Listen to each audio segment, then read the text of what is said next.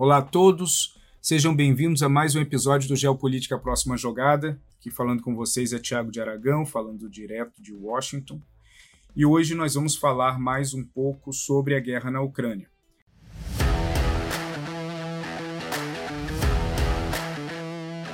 Geopolítica, a próxima jogada, com Tiago de Aragão. Apesar da imprensa não estar tá dando mais a mesma cobertura enfática que dava há alguns meses, a situação na Ucrânia não mudou quase nada. A situação segue bastante tensa, com batalhas ocorrendo principalmente no lado leste oriental do país, onde tropas russas e tropas ucranianas seguem em embate constante. A Rússia tentando expandir um pouco mais os territórios que eles já conquistaram, além da, dos, das duas repúblicas separatistas de Luhansk e Donetsk, e os ucranianos tentando se defender e também contra-atacar para tentar recuperar um pouco desses territórios. E é justamente sobre isso que, que eu quero falar hoje, que é essa tentativa do contra-ataque ucraniano. O Zelensky, como vocês já viram, ele vem batendo na mesma tecla há um bom tempo, criticando a OTAN de não oferecer a ajuda necessária, suficiente em termos de armamentos, para que ele possa organizar uma contraofensiva. E, e, e, claro, ao mesmo tempo que ele vem tentando é, negociar, pedir, implorar para que a OTAN ofereça mais armas, a Rússia ela vem ameaçando a OTAN dizendo que cada novo armamento que a OTAN ela envia para a Ucrânia está aumentando a chance de uma escalada nesse conflito.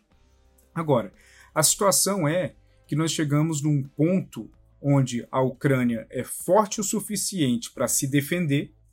mas não é forte o suficiente para contra-atacar. E a Rússia é forte o suficiente para manter o controle nos territórios já ocupados e para garantir avanços mínimos e lentos, mas não é forte o suficiente para conquistar grandes partes do país e assim ter um objetivo mais amplo. Esse é um outro ponto interessante. Qual é o objetivo amplo do Putin? Já variou muito desde o início da guerra. Primeiro era o controle total do país, segundo era o que ele chamava de denazificação, terceiro era trocar o governo, é, mas, mas ao longo do tempo essas estratégias vão mudando. Hoje elas se encontram em cima de garantir a integridade dessas repúblicas separatistas, garantir a manutenção da Crimeia sob controle russo e, se possível, forçar uma troca de governo para um governo que ele poderia sentar e negociar um acordo. Para o Zelensky, isso é algo extremamente difícil e que não deve acontecer. O Zelensky ele não aceita nada que não seja a restituição total do território ucraniano perdido, incluindo o território da Crimeia lá atrás durante a guerra de 2014. Esses dois pontos de vista eles acabam prejudicando muito a possibilidade de um acordo entre os dois lados. E ao mesmo tempo que a Ucrânia não consegue receber mais armamentos, principalmente caças, que eles pedem sistematicamente, porque você não consegue liderar um contra-ataque contra um exército forte como o russo sem poderio aéreo, isso acaba gerando uma situação de empate constante que só aumenta o nível de agressividade, o nível de destruição e de mortes ocorrendo na Ucrânia.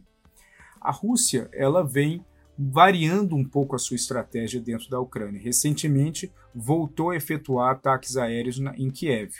Não que o objetivo seja conquistar Kiev como era no começo, mas à medida que a Rússia ela expande o nível de bombardeio e de ataques em outras áreas do país, um dos objetivos claros é de tentar trazer mais pânico à população para que a população force e pressione o Zelensky a chegar em algum tipo de acordo mais favorável à Rússia e menos favorável à Ucrânia. Mas isso não parece estar acontecendo. Quanto mais a Rússia ataca, mais unidade é gerada dentro do povo ucraniano.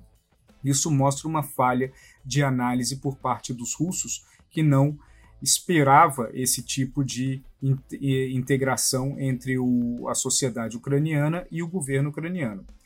E tem mais um ponto interessante, que à medida que a Rússia ela mantém ameaças à Finlândia pelo interesse de entrar na OTAN juntamente com a Suécia e o, a possibilidade de uso de armas nucleares táticas dentro do território ucraniano, isso segura o ímpeto da OTAN de não querer ofender ou não querer prejudicar um pouco mais a situação e isso inibe a vontade de oferecer as armas que o Zelensky vem pedindo. Então a Rússia ainda consegue manter uma narrativa muito eficiente de medo em vários países da OTAN, com a possibilidade de, eh, de, de, ataque na Finlândia ou até mesmo de uso de armas nucleares táticas, que gera o, o, o, temor de que qualquer coisa a mais do que já vem sendo feito por parte da OTAN pode levar a uma escalada no conflito. Um dos símbolos disso é justamente o de fornecimento de caças, onde o Zelensky ele espera um volume maior de caças oferecidos à Ucrânia para que ele possa começar a efetuar os contra-ataques, como eu mencionei. Agora, é claro que toda a mística do exército russo acabou mudando um pouco desde o início da guerra. Nós víamos o exército russo como praticamente uma força imbatível, avassaladora, e era considerado durante muito tempo o segundo principal exército do mundo, atrás apenas dos Estados Unidos em termos de poderio militar. Por mais que eles seguem, claro, sendo extremamente poderosos, a força do exército russo acabou sendo um pouco abalada pelo que o mundo vê nessa guerra. A dificuldade logística, a dificuldade estratégica, a manutenção de equipamentos que quebram sistematicamente, é, é, isso acabaram chamando a atenção de vários especialistas que acompanham o poderio militar russo. Além disso, muitos é, especialistas ocidentais eles não entendem a insistência dos russos em usar fileiras de, de blindados para chegar em determinadas localidades que se tornam acabam se tornando alvos fáceis para os drones turcos que são utilizados pela Força Aérea Ucraniana, que sistematicamente destroem esses blindados por se tornarem alvos fáceis quando estão enfileirados. A, a Rússia ela sabe que enquanto ela mantiver a ameaça, que na verdade é uma tríade é, onde envolve o uso de arma nuclear tática dentro da Ucrânia, que é algo que a OTAN falou que cruzaria uma linha vermelha, Segundo, as ameaças à Finlândia, que dificilmente ocorrerão, porque, dada toda a dificuldade que a Rússia está tendo na Ucrânia, abrir uma segunda frente na Finlândia, que tem uma, uma força qualificada, isso não seria algo é, esperado por parte dos russos, porque implicaria numa dificuldade logística e militar ainda maior do que o que eles estão é, passando na Ucrânia. Mas, ao mesmo tempo, há uma imprevisibilidade muito grande no processo de tomada de decisões do Putin, onde elas acabam sendo muito emocionais e não necessariamente estratégicas, abrindo sempre a possibilidade de que de um dia para o outro ele pode começar a enviar tropas para a fronteira com a Finlândia, se o ingresso da Finlândia na OTAN, que no momento a Turquia vem tentando bloquear, acabe avançando. E o terceiro ponto dessa tríade seria o fornecimento de gás à Europa e isso acaba sendo mais eficiente até o momento. Porque enquanto a Europa corre para achar algum tipo de alternativa com gás natural liquefeito, que ainda é caro para montar os terminais em vários portos europeus, a Espanha olhando para a energia solar, outros países tentando reativar e, e, ampliar a capacidade de energia nuclear e até mesmo termoelétrica, isso acaba ainda dando uma vantagem para a Rússia nesse processo de pressão aos países europeus para que eles não cedam aos apelos do Zelensky para receber mais armas. As armas que o Zelensky vem recebendo, elas fizeram uma diferença, sem elas a Ucrânia já teria capitulado há um bom tempo, mas esse agora é um ponto de inflexão muito grande, porque a capacidade de defender, por enquanto, ela está assegurada, mas a capacidade de contra-atacar e atender os objetivos do Zelensky de reconquista dos territórios perdidos ainda está longe de acontecer sem uma ajuda brutal em termos de armamentos que seriam fornecidos pelos Estados Unidos e pelos seus aliados. A Rússia já vem colocando algum tipo de pressão diferenciada em cima da Polônia, da Bulgária, da Romênia, em relação ao fornecimento de gás, cortando parte desse fornecimento e argumentando que enquanto os pagamentos não forem feitos em rublos, eles não vão garantir o fornecimento total a esses países que insistem em pagar em euro. Isso, obviamente, é uma resposta russa às sanções. E as sanções acabaram sendo um outro tópico que o Zelensky falou essa semana que eu achei bastante interessante, de que a, as sanções elas acabaram gerando um efeito temporário, mas não um efeito duradouro no ímpeto russo. Até porque a Rússia ela tem uma capacidade como sociedade, mas também dentro da mentalidade do processo é, de tomada de decisão do Putin uma capacidade de adaptação muito grande. Então, a adaptação econômica, no momento, ela consegue resistir a todos os, os impactos negativos que tiveram na economia russa por conta das sanções. E, ao mesmo tempo, enquanto a Rússia tem um aliado estratégico principal, que é a China, que segue comprando os produtos russos e, e, também ajudando com linhas de crédito, isso mantém a Rússia funcionando mais ou menos de uma forma ordenada, pelo menos nos próximos meses. Agora, a tendência é que com o passar do tempo, quanto mais a guerra ela se estique na Ucrânia, o ímpeto chinês de ficar ajudando financeiramente a, a Rússia vai fazer com que o custo disso aumente. O custo para que a Rússia entregue cada vez mais para a China.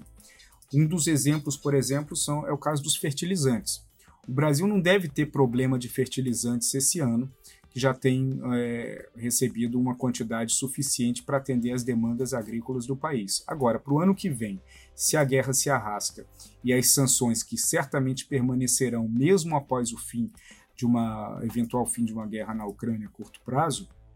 parte desses fertilizantes não vão estar disponíveis para o Brasil, mas o Brasil ainda poderia conseguir via China, que hoje se tornou um dos principais compradores desses fertilizantes que a Rússia não consegue vender no mercado aberto. A China está montando é, estoques de fertilizantes que são extremamente estratégicos por conta da necessidade estratégica que a China tem de importar grãos de outros países. Então, o acúmulo de fertilizantes pelo lado chinês ele já visa um ambiente no próximo ano onde ele tenha que é, provavelmente fornecer fertilizantes que eles compraram da Rússia para vários países produtores para que eles mantenham a safra no volume esperado. É uma situação ainda muito, muito tensa, muito complexa e mesmo com uma resolução, a tensão não vai acabar. A tendência é que mesmo se amanhã o governo ucraniano e o governo russo cheguem num acordo, a Rússia ela vai a aproveitar para fortalecer ainda mais a sua capacidade militar, ao mesmo tempo que países da OTAN já estão fortalecendo muito as suas próprias capacidades militares, tendo como um dos casos mais emblemáticos a Alemanha, que depois de muito tempo segurando os gastos em defesa, eh, resolveram aumentar consideravelmente e, e, e montar uma força capaz de, de colocar a Alemanha novamente no radar dos exércitos mais relevantes europeus. A tendência é que, com o passar do tempo, as tensões entre OTAN, Estados Unidos, é, incluindo os Estados Unidos, os aliados europeus e a Rússia, vão aumentar, e isso acaba sendo benéfico a curto e médio prazo para a China, uma vez que isso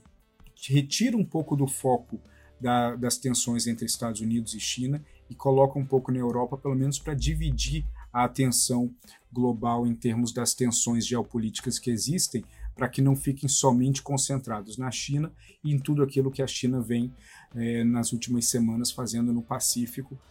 tentando negociar acordos eh, com, com ilhas do Pacífico que acabam sendo extremamente importantes do ponto de vista geopolítico, oferecendo à China bases no Pacífico e eh, dentro de acordos militares que hoje a Austrália e os Estados Unidos vêm pressionando fortemente para que isso não aconteça. Na Rússia, a, a, a, narrativa segue sendo a mesma, de que a vitória é iminente, de que os objetivos deles vão ser atendidos, mas a cada dia que passa, o Putin precisa de uma vitória mais óbvia do ponto de vista da comunidade internacional e do ponto de vista da própria população russa para justificar tudo que foi feito. Se a Rússia conseguir uma vitória dentro da Ucrânia, nada impede que depois de um de um período, eles possam olhar para a Moldávia e para a Geórgia dentro da mesma lógica, até porque a Moldávia já disse várias vezes que tem o interesse de entrar na OTAN imediatamente. E esse é o argumento inicial que a Rússia precisaria para tomar uma ação num país que tem um exército infinitamente inferior àquele da Ucrânia. Então é uma situação que nós ainda vamos escutar muito, não tem um fim claro nas próximas semanas e quanto mais o tempo vai passando, além do sofrimento do povo ucraniano, isso vai aumentar ainda mais as imprevisibilidades no mundo em relação ao preço de combustível, à inflação e a uma desorganização do ambiente comercial global. Vamos ficando por aqui. Conforme temos mais informações, vamos conversando e até o próximo episódio. Um abraço a todos. Esse podcast é uma produção Flux.